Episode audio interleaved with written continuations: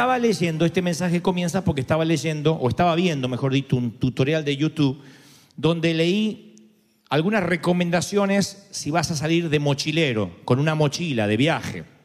Y decía, si estás planeando, planificando una travesía con mochila, el primer paso es reunir todo lo que puedas necesitar en el camino y colocarlo sobre la mesa de la cocina. Una vez que reuniste todo lo que te vas a llevar, el segundo paso es deshacerte de la mitad de lo que reuniste. Y el tercer paso es deshacerte de la mitad de la mitad. Y eso es lo que vas a poner en la mochila. Porque dicen que cuando te das cuenta de que durante los días de caminata llevas tanto peso metido entre los músculos de tu hombro que cuelga de dos tiras, vas a considerar haber dejado muchas cosas en casa. Y la vida es similar en estas cuestiones porque muchos somos propensos, sin darnos cuenta, porque es inherente a nosotros, a cargarnos con provisiones que a lo mejor no necesitamos. Y después, en lugar, como dijimos tantas veces, de trabajar para, para vivir, trabajar para ganar o trabajar para disfrutar, trabajamos para pagar. Trabajamos para solventar gastos de cuestiones que a lo mejor no deberíamos habernos metido, pero no nos damos cuenta, es porque es una espiral que nos va envolviendo, nos vamos metiendo no solo en términos financieros, en todo, cargas innecesarias, a veces nos hacemos carga de familiares, nos hacemos cargas de compadre, de pariente, de mandar plata del otro lado de la frontera, y eso termina agotándonos. No digo que no sea noble ni loable, pero literalmente el proverbista dice en Proverbios 12, 25, la angustia pesa en el corazón del hombre. Cuando uno se carga demasiado la mochila, termina angustiándose y la angustia en sí mismo es un peso, no te permite respirar. Y entonces nos ponemos tras los hombros un estrés innecesario en nuestra mente, en nuestro corazón, en nuestro cuerpo. Y la preocupación por sí misma es un peso que el ser humano no está preparado para soportar de fábrica. Desde que nacemos no estamos capacitados para toda la vida tener un peso encima. Eso te va encorvando el alma, te va mitigando el corazón. Todos los días los seres humanos encontramos pequeñas cosas que nos preocupan. Y a lo mejor esas nimiedades crecen hasta el punto de no dejarnos respirar. Y Jesús, que sabía que íbamos a lidiar con preocupaciones, se tomó el tiempo para hablar de ellas. Y quiero que escuchen lo que dijo el Señor tal y como Él lo dijo. He aquí yo les digo, no se preocupen por nada, ni que comerán, ni que beberán, ni siquiera qué ropa vestirán. ¿No tiene acaso vuestra vida más valor que la comida? ¿Y vuestro cuerpo no vale más que la ropa? Gente amada, ¿por qué no observan las aves del cielo? Miren, no siembran, no cosechan, no almacenan en granero, no juntan. Sin embargo, el Padre Celestial las alimenta. Vamos, ¿no valen ustedes acaso mucho más que estos pajaritos que trinan desde las ramas? No se preocupen diciendo qué comeremos, qué beberemos, con qué nos vestiremos. Porque los paganos, los eh, incrédulos andan tras esas cosas. Pero el Padre Celestial sabe que ustedes necesitan comer, beber, vestirse, pagar impuestos, pagar áreas, pagar la luz, pagar el gas. Yo les digo, busquen primeramente el reino de Dios y todo lo que tengas que pagar te será añadido. Pero cabezón, no te angusties por el día de mañana. Cada día tiene sus propios problemas. Tienes que confiar en Dios. ¡Wow! Después de ese sermón, pasamos la ofrenda y nos vamos a casa. ¿Qué más? Acá no necesitamos musiquita de fondo, nada. Cristo quitándonos nuestra propensión natural a la preocupación. Lo que pasa es que muchos estamos acostumbrados a preocuparnos. Yo conozco gente que se levanta a la mañana y dice, ¿y mi preocupación no hay? Bueno, tengo que conseguir una, si no, no puedo vivir. Y uno dice, ¿por qué? Bueno, es que hay gente que necesita vivir preocupada. Porque cree que si está preocupada es como que está ocupada, es como que a Dios le agrada, que está trabajando duro. No, la preocupación es algo que el Señor dijo, no, no te preocupes. Ahora, ¿cómo encontrar paz cuando los recursos que tenemos a nuestra disposición no alcanzan para afrontar las deudas que tenemos? Poniéndose más en serio, ahora tú me dices, bueno, yo no soy aquella mujer o aquel hombre que se preocupa por migas en el piso. Yo tengo preocupaciones reales y me cuesta conservar la paz. ¿Qué hacemos cuando nos enfrentamos a un problema sobre el cual no tenemos control? Eso provoca ansiedad. Te subes a un automóvil y si conduces, tú crees tener control. Si vas al lado del conductor, todavía tienes cierto control porque dices, si este loco hace algo, abro la puerta y aunque sea me tiro. Termino machucado pero vivo. Pero subes a un avión y no tienes control. No ves al piloto. No tener control es que, decir, que el juez te diga, miren, cualquier cosa le comunicaremos, que el abogado te diga, llegará una carta, lo llamaremos, espere el correo electrónico, no tienes control de una enfermedad, no tienes control de tus seres queridos que quedaron detrás de la frontera. Eso provoca una ansiedad. Y tú me estás preguntando, ¿qué, Dante? Yo eh, puedo suponer que tendría paz, pero ¿cómo hago para mantener el control cuando las decisiones están en las manos de otra persona? ¿Cómo avanzar cuando la preocupación me paraliza? Porque eso es lo que hace la ansiedad, no te deja ver claro, distorsiona la perspectiva. Cuando uno ve a través del filtro de la preocupación, uno agranda los problemas y minimiza a Dios. Y es como agarrar un microscopio, microscopio, como la palabra lo dice, micro, es para ver algo pequeño, para ver un insecto. Y con el microscopio querer mirar las estrellas como si fuese un telescopio. Tú dices, estoy mirando para arriba, pero no veo nada. lo que pasa es las estrellas siguen ahí, pero tú tienes el lente equivocado.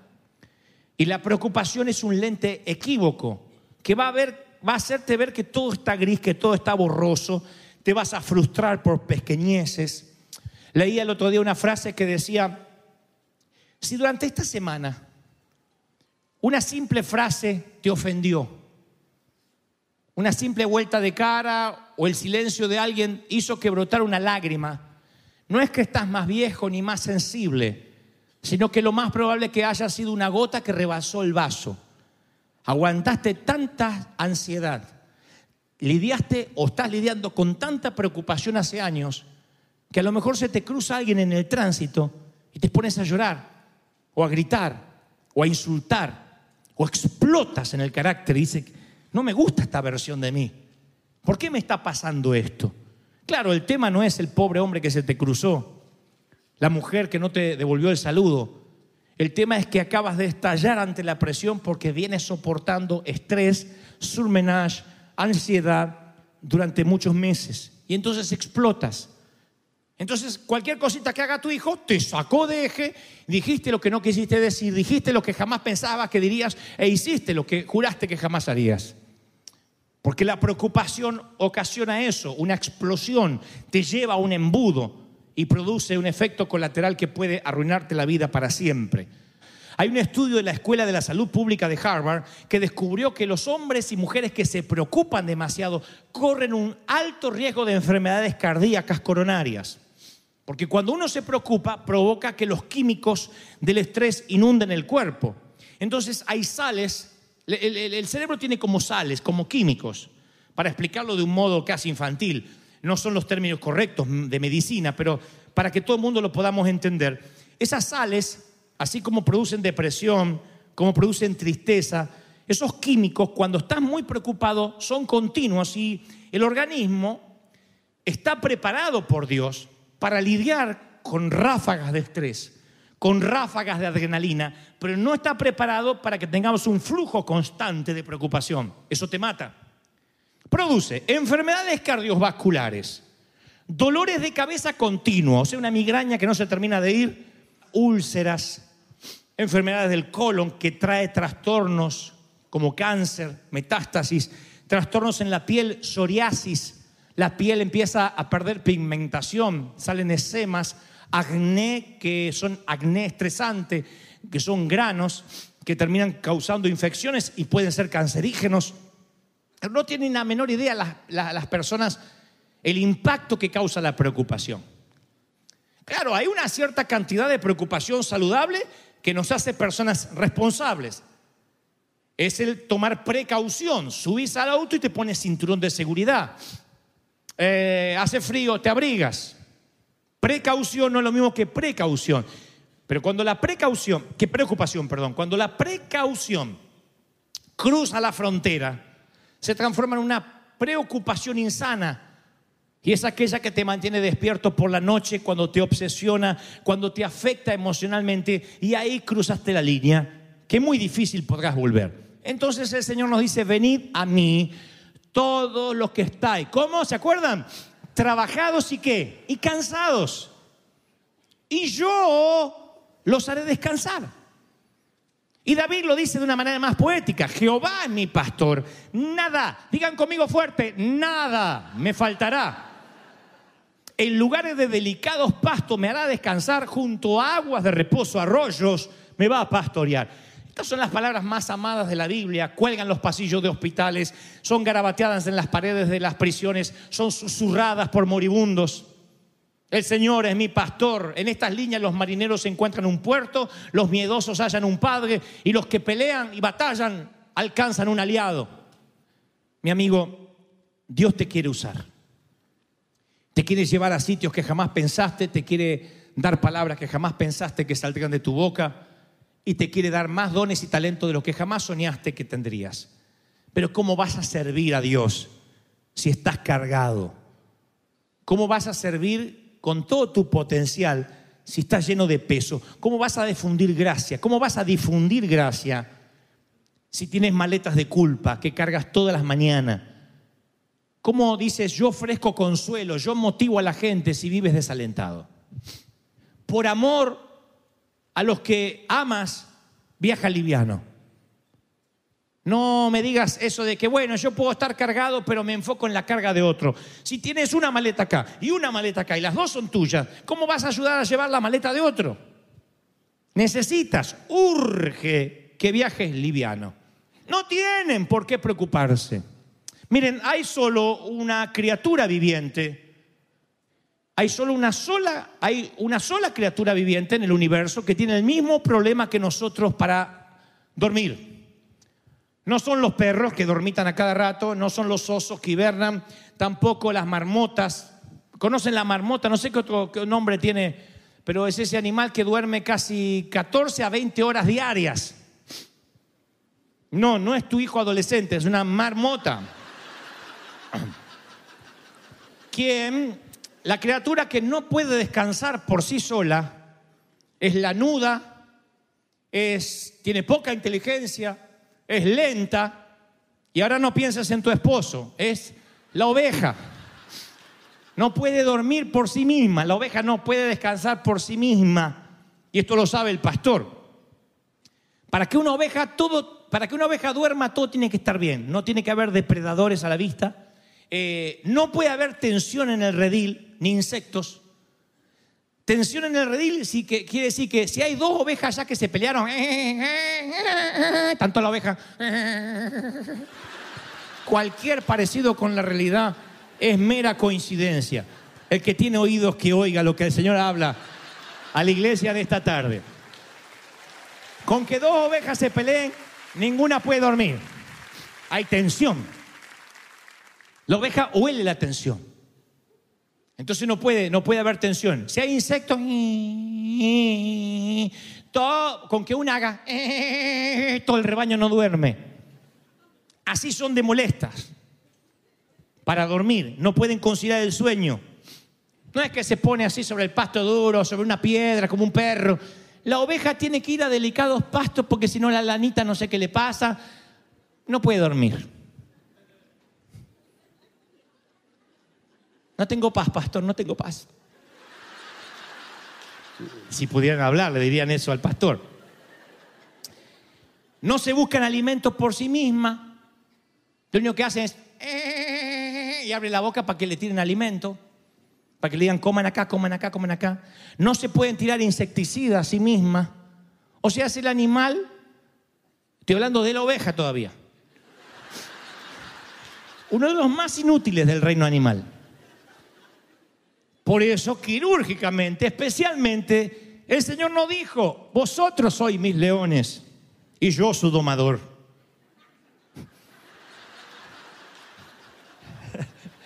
Vosotros sois mis rinocerontes y yo el tarzán. No. Dijo, vosotros sois mis ovejas y yo el pastor. Sin pastor tú no puedes descansar. ¿Te suena familiar? Sin pastor tú no descansas. Y nota, el pronombre que precede al verbo. Me hará descansar, dijo David. Me pastoreará. ¿Quién es el sujeto activo acá? ¿Quién está a cargo? El pastor. Tú me pastorearás, me llevarás. ¿Cuál es la única tarea de la oveja? Mirar al pastor. Con los ojos puestos en el pastor tú puedes dormir. Dice, la, dice Isaías 26:3, tú guardarás en completa paz a aquel cuyo pensamiento en ti persevera. Persevera en mí, mírame a los ojos, dice el maestro de los maestros, el pastor de los pastores, y vas a descansar. Ahora te das cuenta por qué no estás descansando. Te das cuenta por qué no, no estás en delicados pastos, no estás junto a aguas de reposo. ¿Qué son aguas de reposo? Sitio donde dice, me gustaría descansar. Pienso en una pradera verde, pienso en una gracia que verdea, en un sitio donde el Señor me va a llevar. No son pastos que tú mereces, son pastos que te da el Señor. Porque eh, em, en Judea, en el paisaje natural de Judea, no son pastos verdes. Las colinas donde David pastoreaba eran desérticas hasta el día de hoy. Los pastos verdes de Judea se debía, esa pastura se debía al trabajo de los pastores, al cultivo, se debía al riego de los pastores que preparaban pastos verdes para el rebaño. Así que eso es gracia. Tú no puedes, por mucho que te esfuerces, tener pastos verdes. Por mucho que digas, necesito unas vacaciones, si yo tuviera dinero y me podría ir a Cancún, ahí entre los narcos y, y si pudiera estar allí, descansaría. No, no vas a descansar. Vas a ir nervioso así, vas a ir nervioso así y vas a volver nervioso diciendo necesito vacaciones de las vacaciones. ¿Por qué? Porque tú no puedes procurar pastos verdes. Puedes descansar un poco el cuerpo, no harás que descanse el alma. No harás que descanse tu corazón. Por mucho que te esfuerces y tengas una casa en las afueras y una finca, diga voy a poner ovejitas y un riachuelo, vas a terminar estresado para ver cómo paga las condenadas ovejas que te compraste. Vas a decir, ¿cómo hago? ¿Cómo hago? ¿Por qué? Porque el descanso del alma es algo que solo el Señor te puede dar. Y eso no es algo que tú puedes provocar. El Señor dice, yo te puedo dar descanso al alma, descanso al corazón, descanso, darte paz. ¿Cuánto hace que algunos de ustedes no se desmayan en la cama, apoyan la cabeza en la almohada y se duermen? Y tienen lindos sueños y tienen sueños, o no sueñan nada, pero se levantan así, ¡oh, qué bien que dormí! ¿Y cuántos otros? voló una mosca. Se levantan a orinar, ay, y mientras orinan estoy preocupado, estoy preocupado, estoy preocupado. Vuelven a acostarse una hora más hasta que se olvidan la preocupación. Entre la cistitis, la próstata y la preocupación.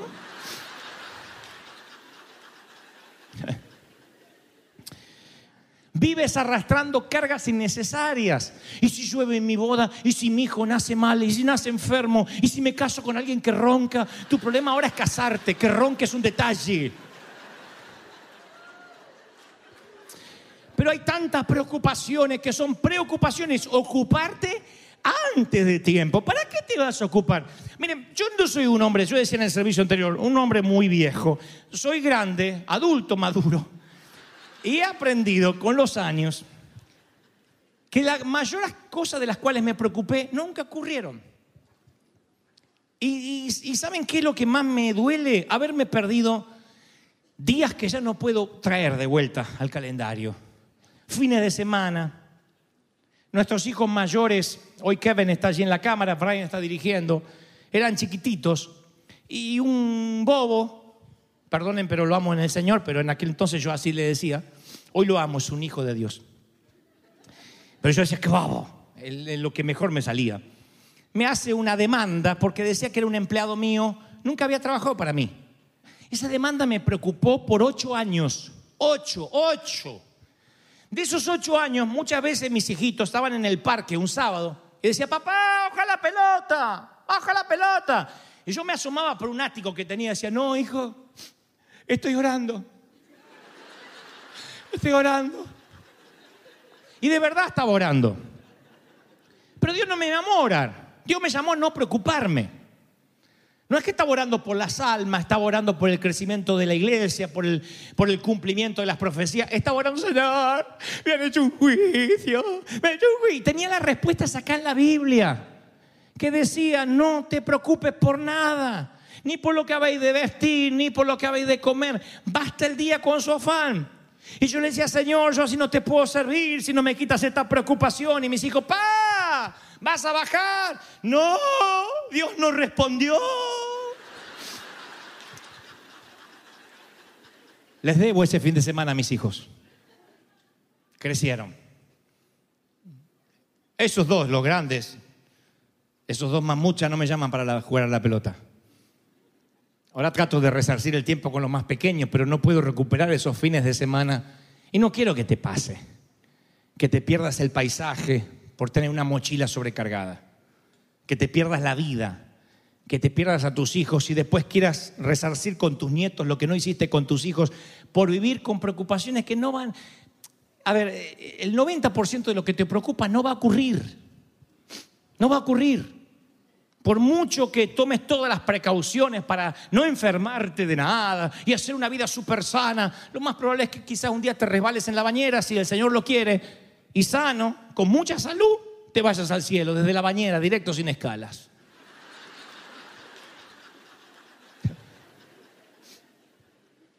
Hoy viviría sin menos preocupación. El genial escritor Jorge Luis Borges, un escritor argentino, solía decir, si yo volviera a vivir, viajaría más liviano, me arrojaría en paracaídas, comería menos verdura y tomaría más helados. Que no escuchen esto tus hijos. Andaría más descalzo hasta entrado el invierno, sentiría el pasto en mis pies, me dejaría mojar por la lluvia, correría más riesgos, diría mucho más te amo que las veces que dije detesto. Jugaría más, sería más lúdico, más irreverente a veces, más auténtico. Aprovecharía los fines de semana, me levantaría temprano para ver los amaneceres que me perdí y me quedaría hasta muy tarde para, muy tarde para ver ponerse el sol, especialmente sobre el océano. Disfrutaría de asados, disfrutaría de pequeñas comidas, de una copa de vino, de estar con amigos, de reírme hasta que me duele la panza de boberías, si volviera a vivir. Lástima que tengo casi noventa y tantos años y me estoy muriendo. No hay que esperar llegar a los años altos para hacer lo que pudimos haber hecho cuando teníamos salud.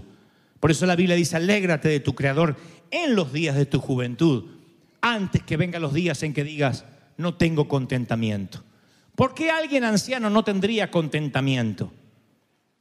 Porque cuando ve los días del ayer, cuando examina el calendario de los días que dejó, se da cuenta de que vivió preocupado, de que vivió cansado, construyendo una casa que no puede disfrutar, pagando un auto que ya no tiene, luchando por una pared, por una ventana, por un techo que a lo mejor ni va a ver cuando se esté yendo al destino final, Porque lo más probable, según las estadísticas, es que termine en la cama de un hospital, durmiendo en una cama de hierro, con sueros intravenosos, sin poder disfrutar del techito que quiso construir. Entonces, lo que trato de decir es, ¿vale la pena viajar cargado? No, no lo vale.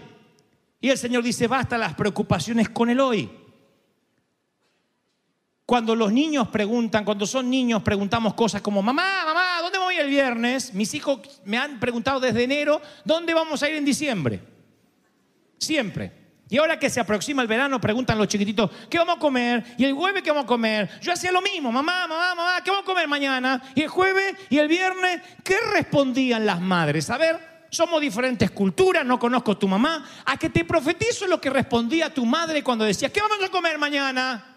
¿Qué respondía? ¡Comida! Que es la versión materna. Basta el día con su afán. y el viernes vamos a comer pizza, no sé. Mi mamá decía, pueden pasar tantas cosas de acá hasta el viernes. Pero ¿qué tantas cosas? ¿Qué sé yo? Pueden pasar tantas cosas. Te puedes llegar a portar mal y no te doy nada. ¿No es acaso lo que nos dice Dios? ¿Qué vamos a comer? Comida, si los lirios del campo se visten, si los pajaritos son alimentados. Cuando, cuando no sepas qué hacer, recuerda que el maná es para cada día. Basta el día con su afán. ¿Te faltó de comer hoy? Bueno, no te va a faltar mañana. Pero enfrenta los problemas de hoy con la energía de hoy. Todavía no tienes las fuerzas del mañana. Entonces no tienes la gracia del mañana. El ayer moría murió mientras dormías. El mañana todavía no te corresponde. Entonces tú tienes que decir, no temeré a, a, pestilencia nocturna, ni saeta que huele de día, ni, ni flecha que huele de día. Tú estás tranquilo, te vas a acostar durante la noche. El Espíritu Santo te da energías, el Espíritu Santo te da sueños, te da revelaciones y fundamentalmente te pone baterías de tranquilidad, de paz, a la mañana te levantas, es probable que los problemas sigan ahí, es probable que las circunstancias no hayan cambiado, pero habrá cambiado algo más importante que las circunstancias, habrás cambiado tú. Ahora estás lleno, fortalecido, diciendo un nuevo día, nuevo vigor, nueva esperanza, nueva fe. ¿Cuántos dicen ese, ese, ese es mi Dios, esa es mi iglesia? Eso es lo que Dios me ha dado. ¿Cuántos reciben esta palabra? Dígame amén. Vamos, vamos, vamos a dar un aplauso al Señor de señores. Dale un gran, gran, gran aplauso.